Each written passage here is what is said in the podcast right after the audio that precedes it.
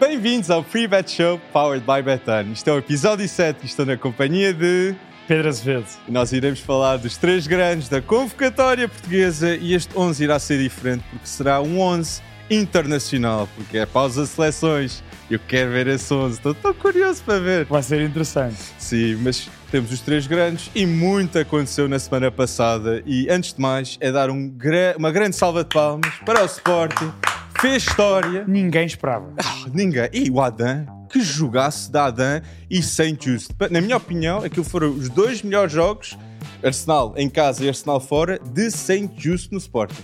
Dois jogaços mesmo. E, e digo já, acho que o Saint Just, e até podemos começar já pelo Sporting, eh, porque faz sentido. O Sporting, é, é verdade, ninguém esperava, a não ser Ruben Amorim e o seu plantel, ninguém esperava que o Sporting uh, eliminasse este Arsenal. Não é um Arsenal qualquer, é um uhum. Arsenal que vem líder da Premier League, que é uma das equipas que melhor futebol tem jogado esta época uh, na Europa.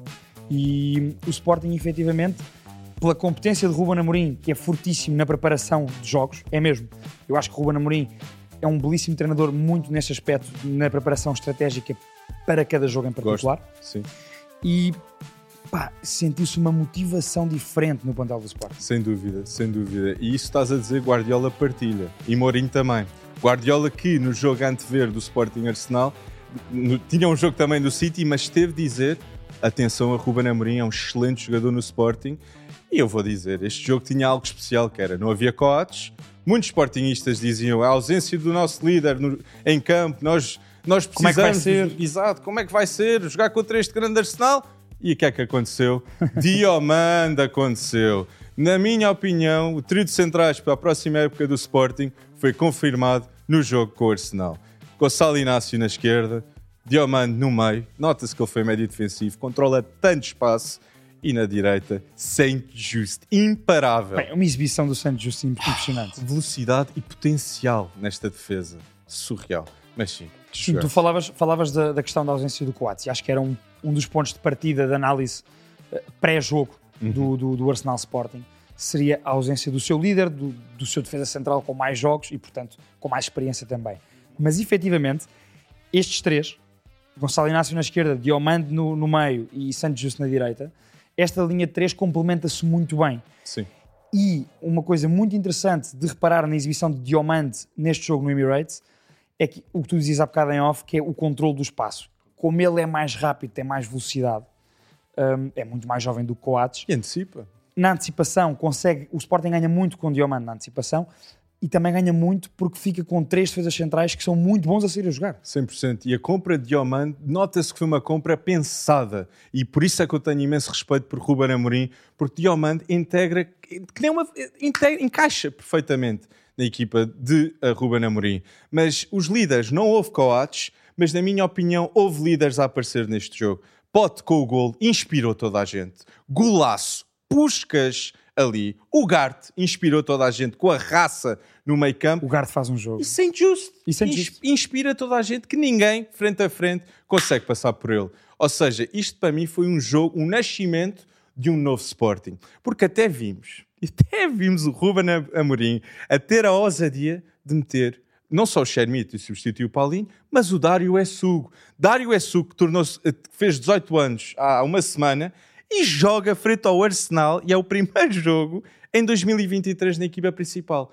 Um jogo com esta importância. Alex, e grande personalidade, porque eu lembro-me que o primeiro lance do Dário Essugo depois de entrar é uma perda de bola, mas, eh, pronto, podíamos pensar assim, um jovem não habituado estes palcos, podia, com essa perda de bola, a primeira intervenção no jogo, perder logo uma bola daquelas na entrada da área do Sporting, podia ficar afetado. Não ficou, não ficou, e isso também demonstra muito da personalidade destes jogadores, e eu acho que vem também da confiança que o Ruben Amorim deposita neles. Sem dúvida. O próprio jogador sente-se mais confiante. Sem dúvida. Estes resultados esportivos, honestamente, o maior ativo do Sporting, não há dúvidas, na minha opinião, é Ruben Amorim. E se o Sporting vai ganhar à Juventus, que vai ser um adversário muito difícil, porque precisa ganhar esta Liga Europa e para ir para a Liga dos Campeões. É a, a grande é hipótese da Juventus chegar à Liga dos Campeões do próximo ano é ganhar a Liga Europa. Então Ruben vai ter de fazer a sua magia. E eu acredito, honestamente eu acredito. Mas eu quero dizer às pessoas em casa, olhem que essa, que voltou de uma longa lesão, já há um ano penso eu, Miretti também é outro jogador, sim, e Vlahovic. Vlahovic pode marcar. Está, está, muito melhor. Muito melhor. Aliás, toda a Juventus em si, e, e também já falando aqui um bocadinho daquilo que foi o sorteio para o Sporting e para o Benfica, já lá vamos quando falarmos do Benfica, mas toda a Juventus em si, a equipa das Juventus é uma equipa claramente em crescimento. Um, se não fosse a dedução, eu estive a ver a nível pontual, se não fosse a dedução de 15 pontos que a Juventus teve, um, por outras questões extra-futebol, a Juventus estaria em segundo lugar neste momento. Sim, Estaria à frente de do Inter. é. Milan, Atalanta, Lazio, Roma e, e Inter. Inter. que são as equipas que estão a lutar pelo top 4. E, portanto, é uma Juventus hum, claramente com, com, com a sua equipa mais bem estabelecida, com esta aposta dos jovens que tu referiste. Falo outro Solé também, por exemplo. Também é bom jogador, Também- argentino. Exatamente. Sim. Ou seja, com esta, parece que a Alegre encontrou aqui uma fórmula de fazer aquele misto de experiência E com Fagioli. alguma juventude. Fagioli também. E quando sai Delict, entra Bremer. Ou Sim. seja, e Bremer, na minha opinião, é um defesa central. Central. Exato, grande jogador. E se não sabem em casa, por favor, tomem atenção. uma revelação para mim nesta equipa da Juventus e que acho bom para a Juventus e menos bom para o Sporting, que Então. vai defrontar a Juventus. hum, eu não estava à espera de ver aquele central, o, o Gatti, a este nível. Porque, pelo que eu vi, o Gatti jogou muito na fase de grupos da Liga dos Campeões. Uh, inclusive, f- fez o jogo da Juventus uh, na luz contra o Benfica, uh, o segundo jogo de- Sim, sim, dessa sim. fase de grupos, um, e não esteve a um bom nível. Mas efetivamente parece-me que também no setor defensivo, e a Juventus jogou um jogo importantíssimo esta semana em Milão contra o Inter e ganhou, Uhum. e ganhou em Milão. Um, e o, o grande, o grande cerne, digamos assim, o grande, a pedra de toque de- desta equipa da Juventus é a sua organização defensiva Sim. sempre foi durante muitos anos, não estava a ser este ano. E para além de teres os Di Marias, os Vlahovic, os Kostic em grande forma, tens efetivamente uma segurança defensiva que não tinhas. E muito curioso também por ver Danilo a exibir-se a um grande nível como defesa central. Exato, na direita, exatamente. É três centrais. Danilo, a certo ponto, nesta época, podia ser dito que era o jogador mais em forma das Juventus. E mais importante também, não é? Mas eu vou dizer, a dica em casa é um senhor que conhece muito bem Lisboa, é o Di Maria. Tu referiste Di Maria, tem quatro assistências na Liga Europa. E vamos ser honestos, eu, na minha opinião, se o Sporting vai travar as Juventus, é ao travar o Di Maria. É de Di Maria. Exatamente. Di Maria que tem jogado muito eh, sobre a direita nessas Juventus porque Kostic faz mais faz o corredor esquerdo todo eh, e portanto vai apanhar provavelmente ali Gonçalo Inácio e quiçá Nuno Santos ou Mateus Reis vamos ver qual é, é a estratégia de Ruben Amorim também para esse jogo mas eu, eu, confio, eu, eu acredito em ti eu confio na capacidade de Ruben Amorim de preparar esta eliminatória contra as Juventus da melhor maneira e efetivamente estamos a ver um Sporting a, a exibir-se na Liga Europa a um grande nível. E eu acho que os Sportingistas, e percebo, ficaram desconfiados com aquela primeira mão do play-off contra o Midtjylland. Percebo essa desconfiança. Foi um jogo mau do Sporting aqui em Alvalade contra o Midtjylland, mas depois ganha como ganha na, na Dinamarca e faz a eliminatória que faz contra o Arsenal. E portanto, a partir daqui, acho que o próprio Sporting também está apresentado para o que, para o que resta da Liga Europa. Bem dito. E já não vai ser uma surpresa para a Juventus, o que também pode Bem dito. pode ser um reverso da medalha. Não é? Bem dito, Acho que bem vai dito. ser uma Juventus que vai encarar este Sporting de Ruben Amorim com outra seriedade. Bem dito. E da minha parte com o Sporting, eu disse que Ruben Amorim é o ativo mais valioso do Sporting e a verdade é que tem um número. Eu não me surpreendia se Ruben Amorim saísse pela cláusula um dia do Sporting, de 30 milhões. Porque há clubes ingleses que ao ver este jogo do Sporting com o Arsenal, com a gestão de recursos que é, ah, o Garte, ah, Diomande, ah, tudo decidido pelo E Ruben. os jogadores que vai buscar ao banco. Exatamente. Então, Ruben, por que não o Tottenham? Por que não o Tottenham? Tu, tu estavas a dizer isso e na minha cabeça estava assim: Tottenham, Tot- Tottenham, Tottenham. Que, conte, nós Olha, sabemos hoje. voo hoje de, de. Londres para, para Milão, portanto. Por isso, Sportingistas, fiquem atentos, porque essa cláusula de mas- 30 milhões, mas subiu, era 20, e agora com a renovação, Com a passou, renovação. passou para 30. Oh, E o Ruben acredita no projeto do Sporting. Sim, já Se falámos ele, aqui vezes e vezes sem conta. Se ele mete o Essugo, é porque Até ele porque, acredita. e as contratações, tu referiste bem, de Diamantes and Just, esta aposta nos jovens, há aqui, isto não é para o presente. Claro que é, portanto, porque lhes estão a garantir resultados já agora, mas isto é um pensamento de projeto, portanto, é um pensamento com Ruben Amorim e de Ruben Amorim para o médio e longo prazo. Sem dúvida, eu adoro como tu a falas em aposta e em pensar em investimentos. E então, eu acho que o Porto, na minha opinião, estamos a ver em muitas informações de Ivan Jaime, que está na sondada É um dos craques da Liga, da Pelo- Liga, da Liga Portuguesa deste ano. Sem dúvida. Sete golos, três assistências pelo Famalicão esta época. Na minha opinião, é sem dúvida alguma o jogador mais importante do Famalicão E naturalmente, se ele for para o Sporting ou para o Porto, é completamente compreensível. Mas eu acho que o Porto tem uma maior necessidade para assinar Ivan Jaime. Tu achas, e eu percebo o que tu dizes, e acho que estes dois últimos jogos do Porto são um bom ponto de partida também para esse tema, que é, uh, nós vemos um Porto, e eu dizia-te há bocado quando falávamos ali em off, eu acho que a eliminação do Porto uh, contra o Inter deitou um bocadinho abaixo a equipa. Eu, e eu senti Concordo. isso no jogo em Braga. E o Otávio, então? Eu senti isso no jogo em Braga. Nós tínhamos projetado o jogo de Braga na, na semana passada, o, o Braga-Porto, era o grande jogo da jornada, e tínhamos projetado, a, a, tendo em conta a importância do jogo para os dois clubes para Braga e para, Porto era importante não perder pontos para não, para não deixar o Benfica fugir ainda mais. E o que é que aconteceu? Ambos perderam os pontos e não deixa de ser interessante reparar que até os jogadores do Braga, quando acabou o jogo, reparem, empataram com o Porto. Sim, e o empataram Pizzi, com o campeão nacional. No fim, e no final do Exatamente. jogo, Pizzi estava Exatamente. raivoso e entende-se. Ou seja, Teve a oportunidade. tu também vês ali, hum, neste Braga-Porto, que o Braga, o Braga queria claramente ganhar. Porto não ganha em Braga desde 2019 desde 2019, ou seja, o Braga está... E o Braga não perdeu com nenhum dos três grandes este ano uh, na Pedreira. Isto parece o Fran Navarro que marcou os três. O Braga realmente... É que se nós nos lembrarmos, temos aqueles resultados do Braga uh, pesados em Alvalade, que era para a Taça da Liga, que era para o campeonato, uhum. mas efetivamente em Braga, contra Benfica, contra Porto e contra Sporting, o Braga superiorizou-se. E, portanto, um, ainda, ainda que ao Porto, o Porto de facto tinha um desafio difícil. E eu acho, lá está, eu acho que o Porto vinha o jogo de, contra o Inter era importantíssimo para vermos um Porto diferente em Braga. E vimos um Porto muito em baixo. E o Braga vendo o David Carmo 20 milhões, mantém Almusrati e mantém Ricardo Horta, que na minha opinião foi uma jogada de peso de António Salvador. De afirmação. Exato. Foi? Mostrar os melhores jogadores ficam no Braga. Saiu um, mas eu consigo manter os outros. Exato. E nós, a notícia foi 23%, não, 20 e tal por cento foi comprado pelos donos do PSG da SAD do Braga. Ou seja, o Braga, se tiver Champions League, é capaz de ter muito investimento por trás. Compras de Pizzi e Bruma foram acertadas. Alex, Grande compra. E, e deixa-me dizer-te, também por isso, este jogo eu acho que era muito importante, este Braga-Porto. Sim.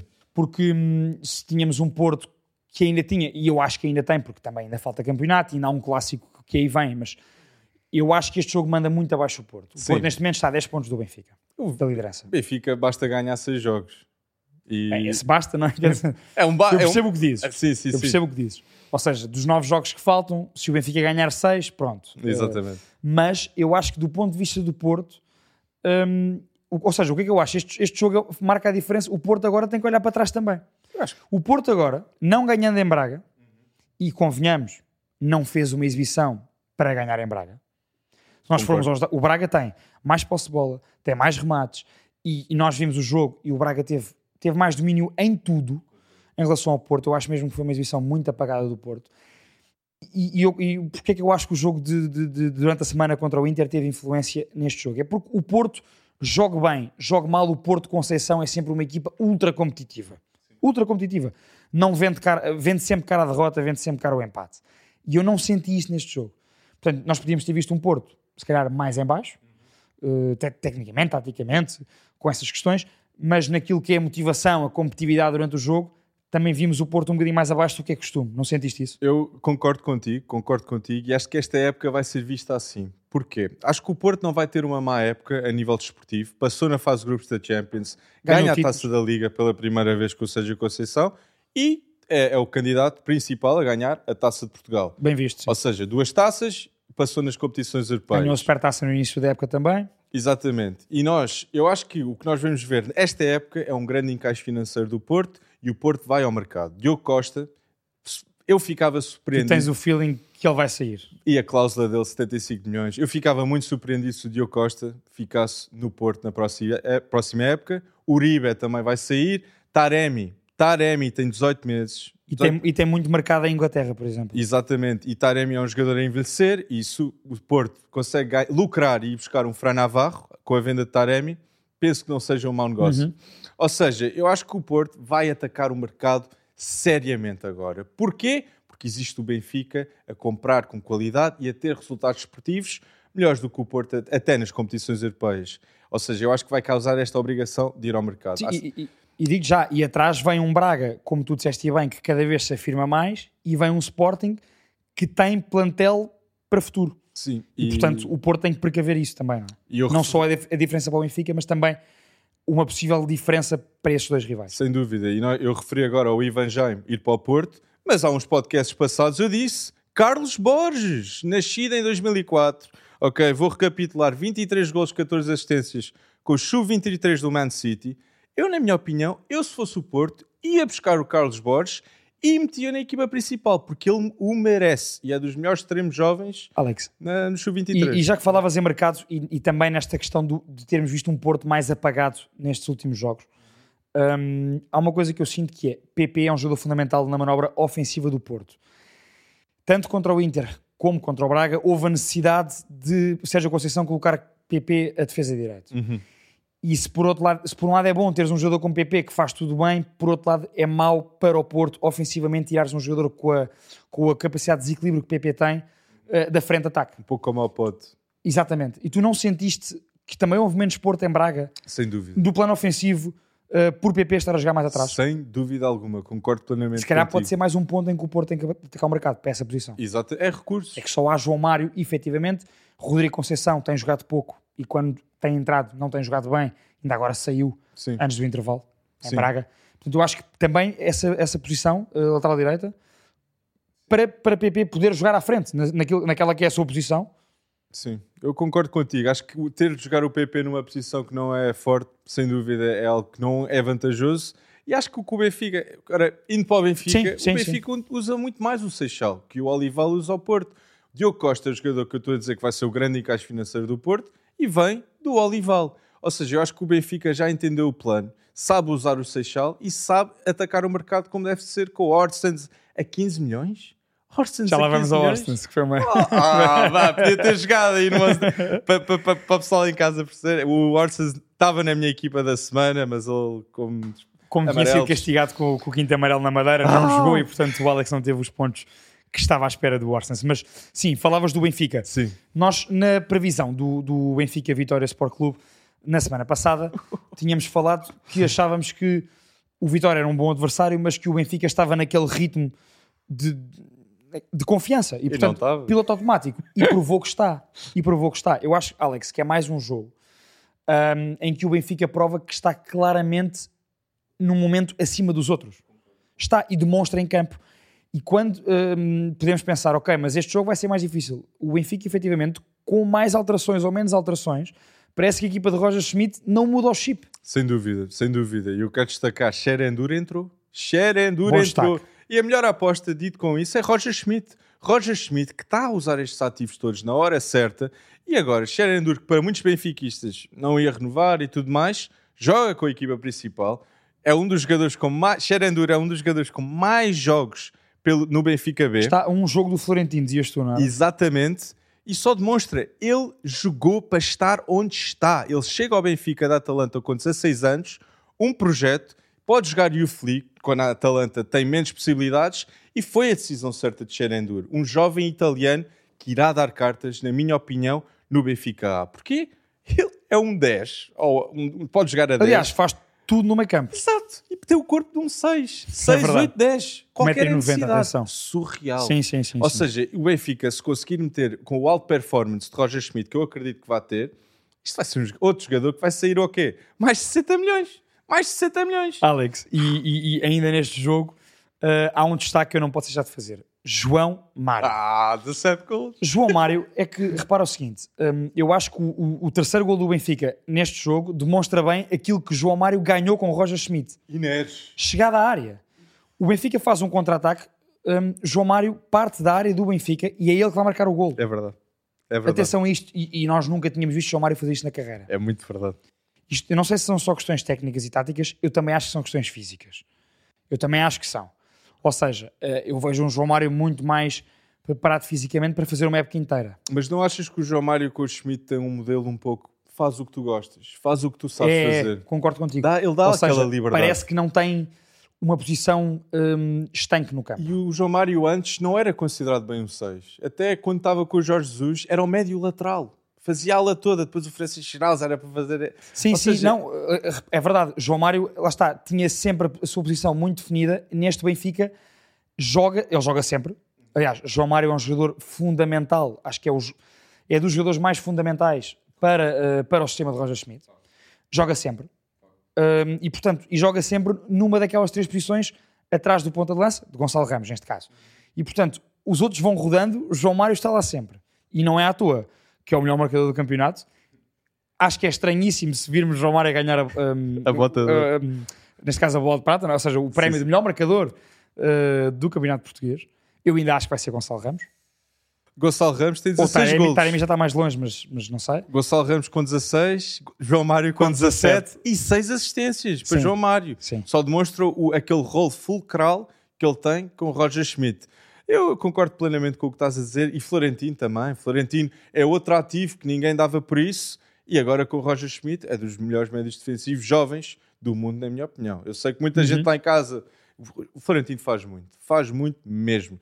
E eu quero dizer, Grimaldo não é convocado pela seleção espanhola. Estranhíssimo. Nós achávamos que com um novo selecionador que iria ser, não é? Como é possível? Eu percebo a contra... hum, bem, mas entretanto também vamos aos nossos 11 que o Alex já deu, já deu essa novidade. Uh, esta semana, como não vai haver jornada da Liga, nós vamos fazer um 11 internacional com dois jogadores no máximo por cada seleção. Mas, Sim. Portanto, já vamos demonstrar isso. Alex, só para fechar Benfica e passarmos para os 11, hum, Eu- o teu último destaque, exato. O meu último destaque é, mostrando esta boa gestão de recursos que o Benfica está a fazer, é os jogadores por empréstimo que estão a dar certo. Tomás Araújo pode ser considerado dos melhores jogadores a nível de centrais do campeonato, no Gil Vicente. Paulo Bernardo está a ter um bom output no Passo de Ferreira, que está a lutar para não Uhum, descer. Temos Henrique Araújo, ok, vamos ver se irá dar Se certo. vai dar ou não, sim. Mas é, é um challenge, é um desafio para Henrique. Uhum. E tenho outro que é Tiago Dantas, que está na Grécia e está um novo jogador. E todos os jogadores que eu estou a falar aqui estão no Sub-21 de Portugal. Foram todos convocados. E Samuel Soares é outro jogador que Sim, não sim, está sim, em sim. empréstimo, mas está nesta equipa de Sub-21. Ou seja, para a seleção portuguesa é crucial Uhum. esta gestão de ativos que o Benfica está a fazer. Olha, e deixa-me só terminarmos a conversa com o Benfica com aquela que é a minha aposta, e eu mantenho. Eu fiz a aposta ah, no- na, na eliminatória Porto-Inter que o Porto ia passar, que o Porto tinha claras condições. E eu acho que esta eliminatória, apesar do Inter ter passado, provou que o Inter não é, não só não é superior, como na minha opinião é inferior a Porto e a Benfica. Concordo.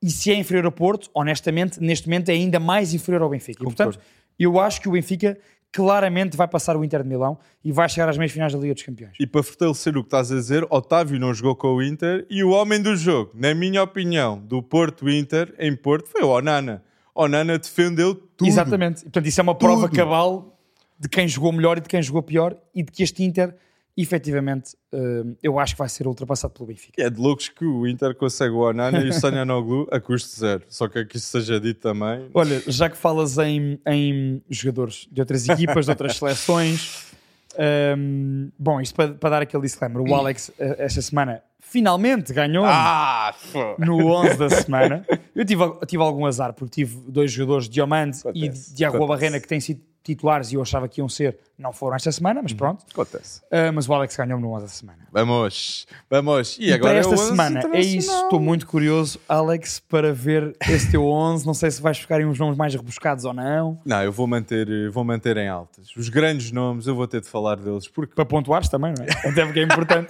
bem dito, bem dito. Mas Manda lá vir o teu 11. o meu 11, o meu 11 tem na baliza Ter Stegen, na esquerda Nuno Mendes, Guardiol, Schlotterbeck e Hakimi. Depois no meio campo tenho Palhinha, Nicola Barella, Martin Odegaard, porque não há Alan, Odegaard vai ser o homem daquela seleção norueguesa. Uhum, concordo. E o trio da frente com Kylian Mbappé, capitão da França, Osimé, que não para de marcar golos pelo Nápoles, 21 golos da Liga, e Kvisha Kvaratskhelia, que se eu impossível. Osimé, eu tenho de meter Kvisha Kvaratskhelia. Por isso, isso é o meu 11. Mas Isto é um 11 fortíssimo. Eu não sei se o meu 11. Sabes que eu tive de fazer uma batota no meu 11, Estou Alex. aqui para brincadeiras. Eu tive de fazer uma batota aqui no meu 11. Diz Tive que ir. Nós temos feito sempre os 11 em 4-3-3. Este meu 11 vai em 4-4-2. Então eu vou já dizer quais é que foram. Ah, Dois pontas. Diogo Costa. Diogo Costa. Depois, defesa a 4 com Alexander Bá, Dinamarca. Milan Skriniar, Eslováquia. E Bastoni, Itália. Fui esta dupla interista, porque vão já contra o Benfica e jogaram agora contra o Porto e, portanto, quero, Boa ter- quero que tenhamos em atenção estes jogadores. E na esquerda, Luke Shaw, Luke Shaw da Inglaterra, que está numa grande forma. Depois, no meio campo, tenho os quatro do meio campo. É verdade. Frankie de Jong, Países Baixos. Camavinga, que eu acho que vai ganhar muito maior destaque a partir de agora na seleção francesa. Ok. Uh, Filipe Kostic, seleção sérvia, que é um dos destaques atuais na, na Juventus, que vai já contra o Sporting, e uh, Sharanoglu. Uh, Oh, é? Hum? Nós não combinámos. Não. Atenção, isto fique claro, nós nunca combinamos os 11 anos. Chegamos sempre aqui com, com cada Ah, um. mas gosto de Salianoglu. Por isso é que quis fazer o make-up a 4. E que foi jogador de Roger Schmidt com o Leverkusen. no Leverkusen e que vai já contra o Benfica pelo Inter. Portanto, eu, eu assim, não, peraí, deixa-me cá tirar um avançado e acrescentar mais um médio. Bem jogado. E depois tem uma dupla da frente, que é Kylian Mbappé, novo capitão da seleção francesa, vai marcar, eu tinha que o ter, tem que ter pontos, Certinho, direitinho. e Gonçalo Ramos, que claramente vai ser titular na seleção portuguesa de Roberto Martínez e vai marcar ao Liechtenstein e ao Luxemburgo. Mais três golos. Nos dois jogos? Sim, no dos agregado? dois dos golos. ok. Agregado dos dois jogos. Por favor. E Diogo Costa, bem inteligente, Hã? pontuar. vai ser clean sheet. Vai ser clean Luxemburgo ao Liechtenstein marcar ao Diogo Costa. Oh, meu Eu acho que não marca, vai ser clean sheet. Bem jogado, bem jogado. Mas eu quero dizer... dito isto, Eu disse Ter Stegen porque é a primeira vez que eu me recordo. Ok, Ter Stegen sempre teve envolvido, mas é sempre Manuel Neuer. E Manuel Neuer é o capitão quando joga desta seleção alemã. Ou seja, isto é uma seleção alemã que está em reconstrução. é, Gundogan não foi convocado, Rudiger não foi convocado, Müller e Sané. Sané, quatro nomes que podiam acrescentar já, mas nós vemos Schlotterbeck, que eu tenho aqui, Florian nos seus apontamentos. 19 anos, teve 10 meses de fora, 4 assistências. Ou seja, eu estou muito interessado em ver como é que estas seleções irão jogar com estas decisões feitas. Alex, e estás interessado em ver também aquilo que foi a convocatória de Roberto Martínez? Eu acho que todos nós, eh, portugueses, estávamos com expectativas elevadíssimas em relação a esta convocatória. É a primeira convocatória de uma nova, daquilo que se pretende uma nova era na seleção portuguesa. E, portanto, Roberto Martínez hum, trouxe aqui algumas novidades. Está confirmado três centrais. E eu vou-te perguntar isso. Primeira pergunta que eu tenho para ti em relação a esta convocatória. As novidades, Gonçalo Inácio e Diogo Leite. O que é que me tens a dizer sobre isto? Eu gosto, pessoalmente eu gosto. On-off, nós estávamos a falar, eu estava a dizer que o Diogo Leite, na minha opinião, merecia mais que o Gonçalo Inácio. Sportingistas em casa, bastem ver o União de Berlim na tabela Não. e a importância que tem. Ele vai ser 100% comprado com os 7,5 milhões. A União de Berlim até diz, é das melhores compras que eles fizeram até agora. Ou seja, isso justifica muito. Pé esquerdo, alto, acaba por ser o perfil David Carmo.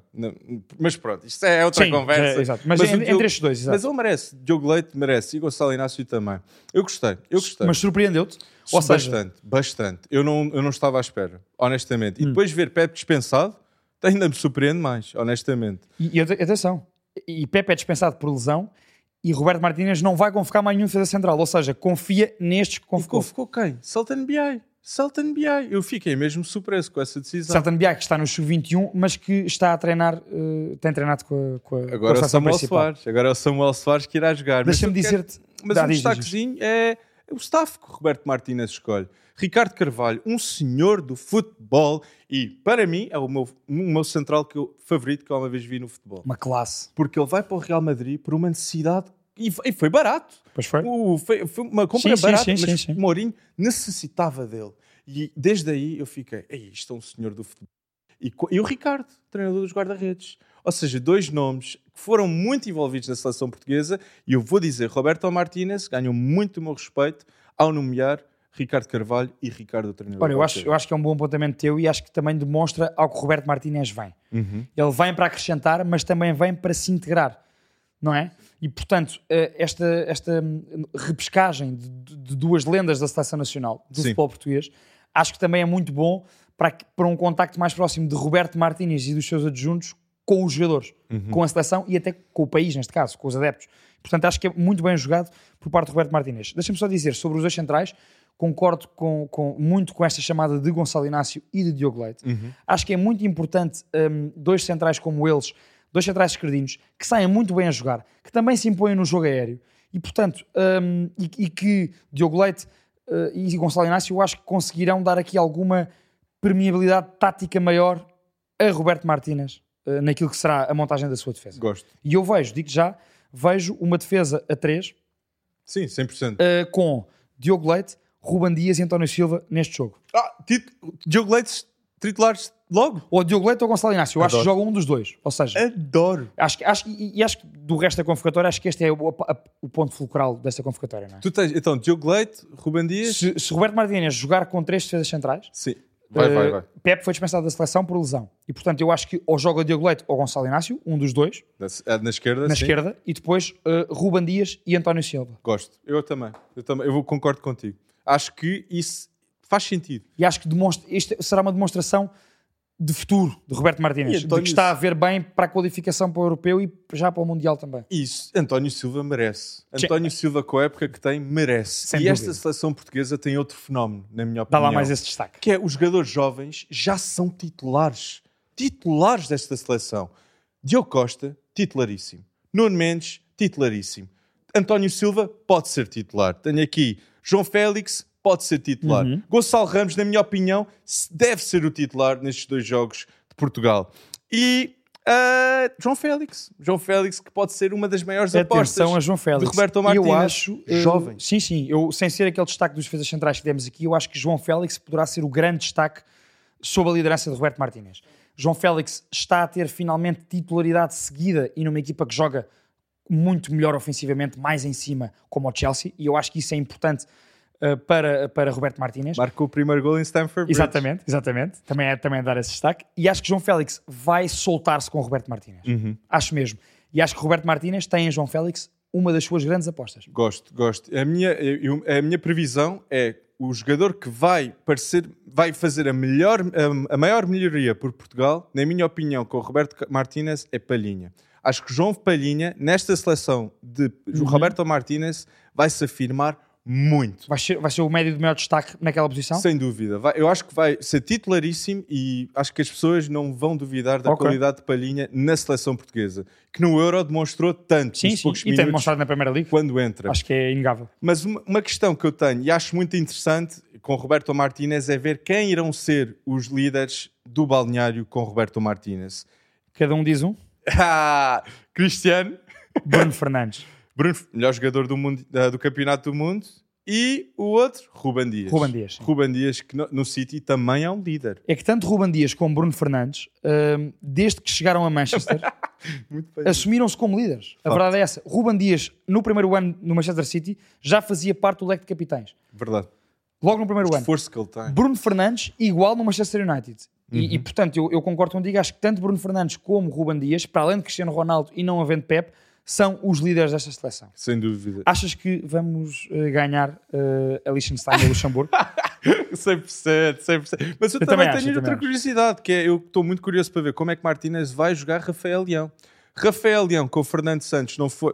Era um suplente utilizável, eh, Uhum. mas nunca teve aquele rol de tu és titularíssimo e é agora ou nunca.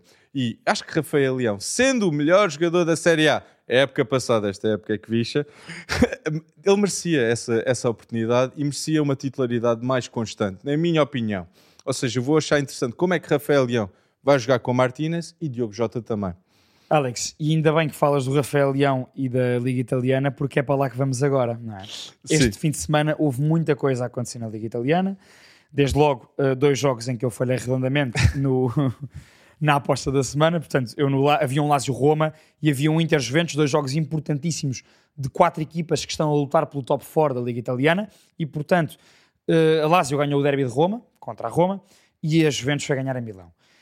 Hum, como é que tu achas que está esta luta pelo top 4 em Itália e qual é que é a tua aposta para o top 4 final? Eu adorava dizer Roma. Eu quero ainda dizer também quero, Roma. eu também quero quero Roma. dizer Roma porque Mourinho merece. Exatamente, Mourinho ainda exatamente. está na Liga Europa. Exatamente. Uma equipa forte, na minha opinião. E isto é algo que Mourinho, até à Roma, pessoas duvidaram. Duvidaram que eles... Pessoas diziam que ele desvalorizava os plantéis.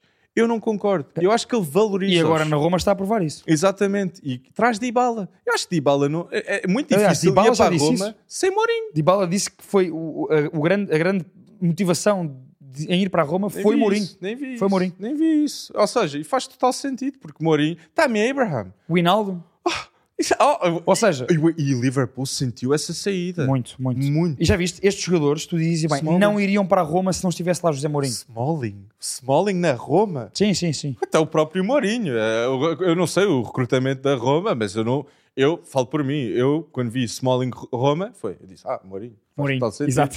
exatamente. Pelo menos falo por mim, não é? Então achas que a Roma vai conseguir hum, acabar no top 4? Sim, sim, acho que sim. Bem, atenção, Nápoles não é da peças contas porque Nápoles neste momento tem 19 pontos de avanço para o segundo classificado Mas- que é Lazio. Mas posso-te perguntar, eu, em relação ao que Visha Kvaratskhelia, eu tive um pouco de um- uma discussão com pessoas e eu acho que Visha Kvaratskhelia neste momento é dos melhores extremos do mundo. Acho que isso não... Concordo contigo. Achas que Kvaratskhelia é melhor que o Saka?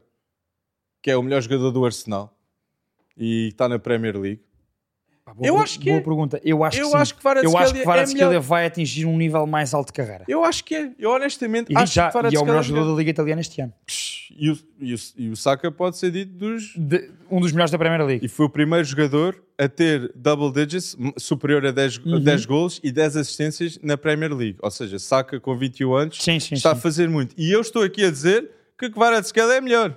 Mas Portanto, vamos lá ver o nível de Kvara- de Kvaratskhelia. Mas na Série. A tem 12 Maradona. gols e 10 assistências também. Mas Ozil Olha, é 21 a minha, gols, aposta, a minha aposta é, portanto, Nápoles primeiro classificado, vai ser campeão, é um pro forma, já é só assinarem, já podem, já podem entregar a taça ao Nápoles, se faz favor. Melhor equipa já de futebol da Europa, 19 pontos de avanço para o segundo classificado, pá, impressionante esta época do Nápoles. E depois eu aposto em acabar no top 4, é meio aposta, meio desejo. Roma, Milan Inter. E acho que vai ser Lazio e não Inter. Eu vejo este Inter a cair imenso. Eu digo igual a ti, mas com rima. Ah, com, Com- com rima. Com rima, com Inter. Com Inter. com rima é que era bom, mas com o Inter. Com Inter. Eu acho que Inter, devido a estas decisões e com Hum. a saída também das competições europeias, acho que Inter por si mesmo vão, vão conseguir o top 4. Pronto. Na minha opinião. Mas. Em relação, é isso que me É isso, já sabes que eu estou todo sorridente, é porque sabes que Claro. aqui, aqui É vem tens Barça. razão, é porque o Barcelona vai ser campeão espanhol. É pá, e mere- merece. O Barça merece, ok? É a melhor equipa deste ano em Espanha, sem Sem dúvida. dúvida, sem dúvida. E o meu destaque neste jogo foi Gavi. Gavi não parou. Uma noção de espaço com 18 anos. Eu estava a dizer ao Nof, os jogadores, o jogador holandês com a, a- a academia do Barça é clara é a mistura de Sim, do futebol holandês. o estilo tático holandês e a técnica espanhola. E Gavi é a consequência exata Tal e disso. qual. Tem uma noção onde estar e uma qualidade técnica superior a qualquer jogador naquele campo, num clássico. Oh, com 18 anos. Isso é surreal. Alex, Surreal. eh, o Barcelona, o que é que há para dizer? O Barcelona, 12 pontos de avanço, é neste momento campeão espanhol. Acho que não há nada. Ah! Pronto, eu ao dia de hoje digo-te, eh, andamos há um mês nisto, tu a dizeres-me, Pedro, o Barcelona é campeão, já não vai acontecer Real Madrid, e eu assim, não, deixa ver até ao clássico e tal. Pronto. E Lewandowski, Barcelona ganhou o aquele clássico. passe de Lewandowski para Baldé, esse toque definiu o jogo. Esse toque definiu o jogo. Que passe de Não, Lewandowski. efetivamente, atenção, a época do Barcelona na La Liga, e, e pronto, e, e o nosso ponto de discussão tem sido este na La Liga, que era, será que o Real Madrid ainda se consegue aproximar do Barcelona na luta? Pronto, este fim de semana ficou fechado, não vai acontecer. O Real Madrid está a 12 pontos do Barcelona, Mais perdeu notícias. agora no, em Camp Nou. Mais notícias para o Chelsea. E eu, exato, a aposta vai ser a full na, na Liga dos Campeões, Real- e já sabemos quando o Real Madrid aposta na Champions é para ganhar. Sim. E efetivamente, o Barcelona, se formos a números, na comparação Barcelona-Real Madrid, o o Barcelona tem 12 pontos de avanço eh, para o Real Madrid, tem 49 gols marcados, o Real Madrid tem mais 2, tem 51, Diz-me os gols mas sofridos. depois é, é que Real Madrid tem 21 gols sofridos e o Barcelona tem 9.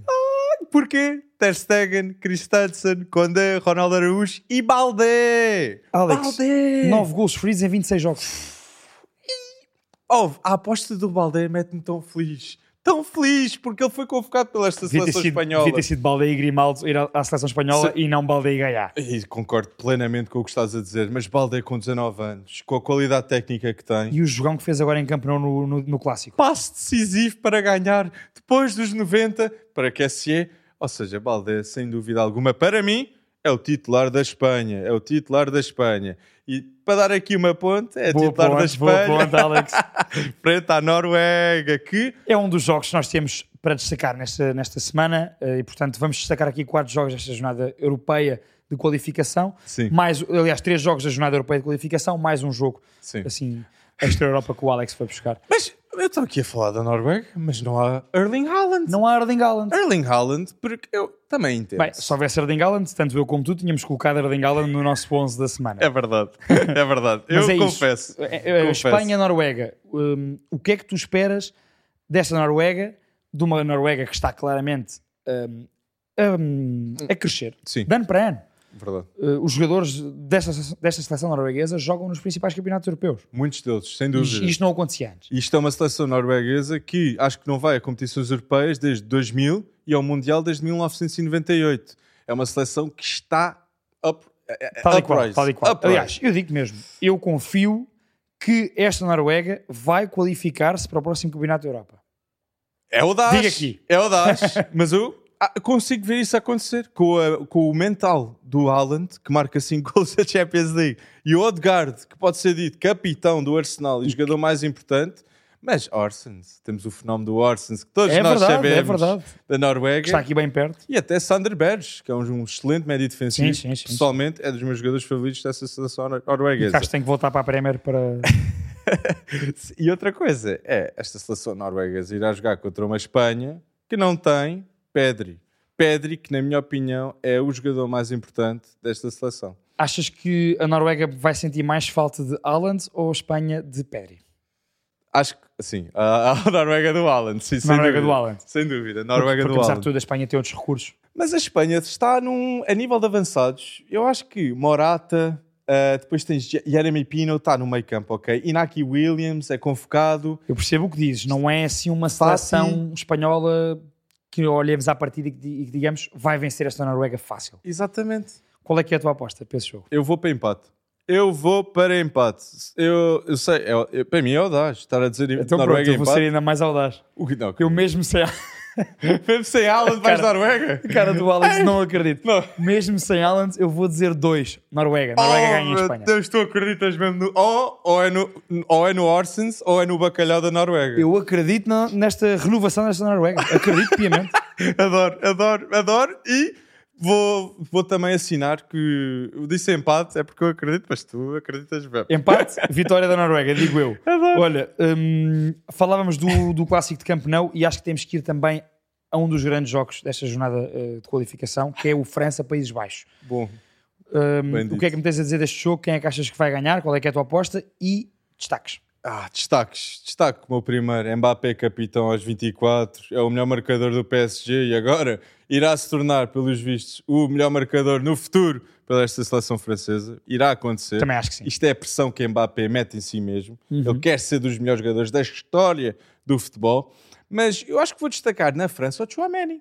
Chouameni que eu acho que pelo Real Madrid está a perder importância. Não sei o que é que está a acontecer. Tam- E- Nos últimos jogos tem vindo a perder minutos. Exato, acho estranho, porque Chouameni para mim é dos melhores médios defensivos do mundo e no Mundial nós vimos isso. Sim. Ou seja, acho que Chouameni vai relembrar ao mundo o quão bom ele é e vai dizer, Ancelotti, Estou não, aqui. Estou aqui, eu estou aqui a jogar isto.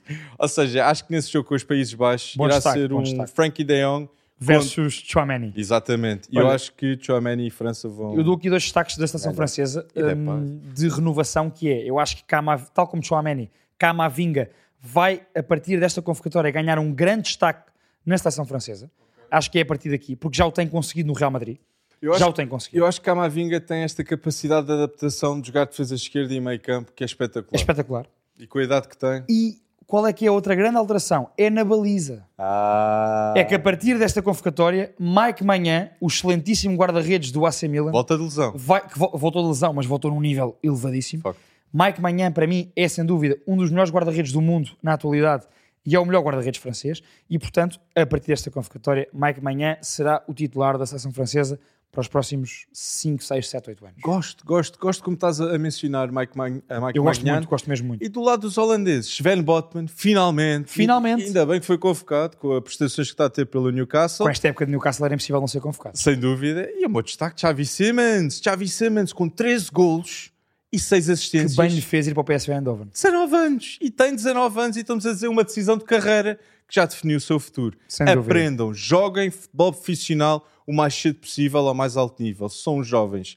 Porque até, no caso dos portugueses, muitos- Uhum. os melhores jovens jogam no Porto B, no Benfica B e no Sporting B. Porque futebol profissional é sempre melhor, a melhor alavanca para Sim, aprender. sim, sim, sim, Experiência. O teu destaque então vai para Xavi de Simmons. E Depay. Depay que no final de carreira, É. eu acho que Depay irá se tornar o melhor marcador dos Países Baixos. eu Ok, acho que irá ok. acontecer isto. Eu acho, que- acho que... E excelente mudança para o Atlético de Madrid. Outra decisão correta na carreira de Depay, que Luís Soares ah, foi para o Atlético e agora é Depay. Ou seja, outro jogador do Barça. Eu acho que nós falámos há bocado sobre o Frankie de Jong no, no, no Camp Nou, no, no clássico. Eu acho que Frankie de Jong é e será o grande líder de- de- dos Países Baixos para os próximos anos. Ok. Acho que é um craque geracional. É um craque geracional. E o parceiro, o par- o parceiro dele, Delict, Delict ali a dar o Eu push. acho que é a partir de agora que vamos ver tanto Delicht na defesa como Frankie de Jong no meio campo Foste bom. Fui ao stack. Fui ao. Foste bom. Esse talento É sim, foi. Ligt.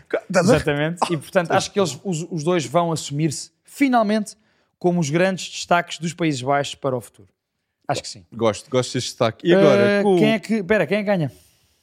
França. França? França. Países Baixos. E aqui Marrocos dois. Brasil. Aqui um jogo amigável. Ah, vais, vai. Vou dois, vou dois, É, vou dois. pá, Eu tá quero bom. arriscar, eu esta jornada quero arriscar.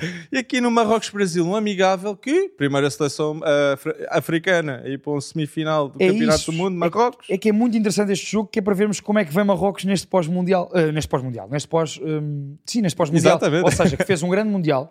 E portanto, como é que se vai apresentar agora ah, para. Com o Walid Regawi, que vou dizer, Onari, Amrabat, Hakimi, Bono e Ziyech. Os jogadores que nós vimos afirmaram-se como lendas de Marrocos. Completamente. E que eu acho Lendas. que no presente e no futuro também se afirmarão no futebol mundial. Então, estamos com Marrocos ou Brasil? Eu vou X. Marrocos, Ok. Brasil, X. Eu vou dois. Eu vou dizer, Brasil. mesmo sem Neymar, eu, mesmo sem Martinelli, Mas Vinícius há outros Júnior. destaques, não é? E- Exatamente. Há aí alguns jovens a aparecer também no Brasil. Andrei muita Santos e qualidade. Vitor Roque, dois dos melhores jogadores na Copa Sul-Americana do Brasil. Falávamos há bocado, é um destaque justíssimo. Deixa-me só dizer sobre Vitor Roque. Eu acompanho muito a Copa Libertadores. Vitor Roque, com 17 anos, marcou 7 golos na Libertadores da época passada e, portanto, pelo Atlético Paranaense. Acho que é um dos, dos jogadores brasileiros jovens que mais cedo ou mais tarde está a dar o salto para a Europa e a revelar-se. Não passa por Portugal, vai logo para uma das principais ligas europeias. Mas passar, se passar é 30 milhões, mínimo. Se Mínimo, passar, mínimo, mínimo, mínimo, mínimo. E Porto, isto é um jogador que fazia a diferença 100%. Completamente. E agora, aqui o destaque final, que é, eu acho, Acho que é é uma um bom destaca destaque. de apostador, na minha opinião. Croácia, País de Gales. Porquê? País de Gales é, é estranho não ver Bale lá, nem Joe Allen, nem Joe Allen. Ou é, seja, o País de Gales perdeu ali algumas referências. E agora Croácia, terceiro, terceiro lugar do Campeonato do Mundo, tens que Guardiola subir, tens Livakovic que faz um... Um belíssimo campeonato do Oh, mundo. eu, eu nem tenho palavras. Com, Tens como Modric que ainda está. Ainda, está- É ainda eterno. está. Modric é eterno. Exato. E vai ser uma lenda eterna de um país de 6 milhões de pessoas, o impacto que Luka Modric teve. Eu, eu acho que foste buscar muito bem este jogo porque eh, são duas seleções, que, tanto Croácia como País de Gales, que estão claramente a necessitar de renovação. Eu acho que Croácia tem muito mais matéria-prima para se renovar e para continuar a estar nos grandes palcos. Eu acho que o País de Gales vai passar mal nos próximos tempos. Sem dúvida. E digo já, a minha aposta é, um, é claramente um é Croácia, País de Gales, portanto, um Croácia sem qualquer tipo de dúvida. Concordo. E a Yuk Split está na final da Youth League. Dinamo Zagreb geralmente é sempre, mas a Yuk Split é que está na sem dúvida, sem dúvida. É preciso e portanto, eu acho que também é preciso dar essa importância à renovação que a Croácia vai fazendo. E acho que até dizes a descida, uma recaída do- da, da seleção de País de Gales. Eu vou dizer isto: acho que daqui a 4, 8 anos a seleção irlandesa é melhor do que a de País de Gales. Sim, sim, sim, sim, sim. Bazuno, Nathan Collins e Evan Concordo Ferguson, contigo. ponta de lança do Brighton. Excelente jogador. Concordo contigo. Excelente. Pá, fechamos em beleza, fechamos em beleza aqui o, o episódio número 7 do Pre-Bet Show. Malta, hum, vocês, eh, em relação ao nosso 11 da semana, interajam connosco. Não se esqueçam, vão lá. Todas as semanas são lançados alguns eh, vídeos de takes que eu e o Alex, mais ou menos arriscados, mandamos aqui. Tentamos. E portanto, vamos tentando. Portanto, interajam connosco, subscrevam no Spotify, no YouTube, no Apple Podcasts, vão nos seguir no Instagram, sigam também TikTok. no TikTok, ou seja, este- estejam atentos a todos os vídeos que nós vamos pondo, porque nós queremos que vocês participem e que nos deem as vossas opiniões. Obrigado por verem o Pre-Bet Show.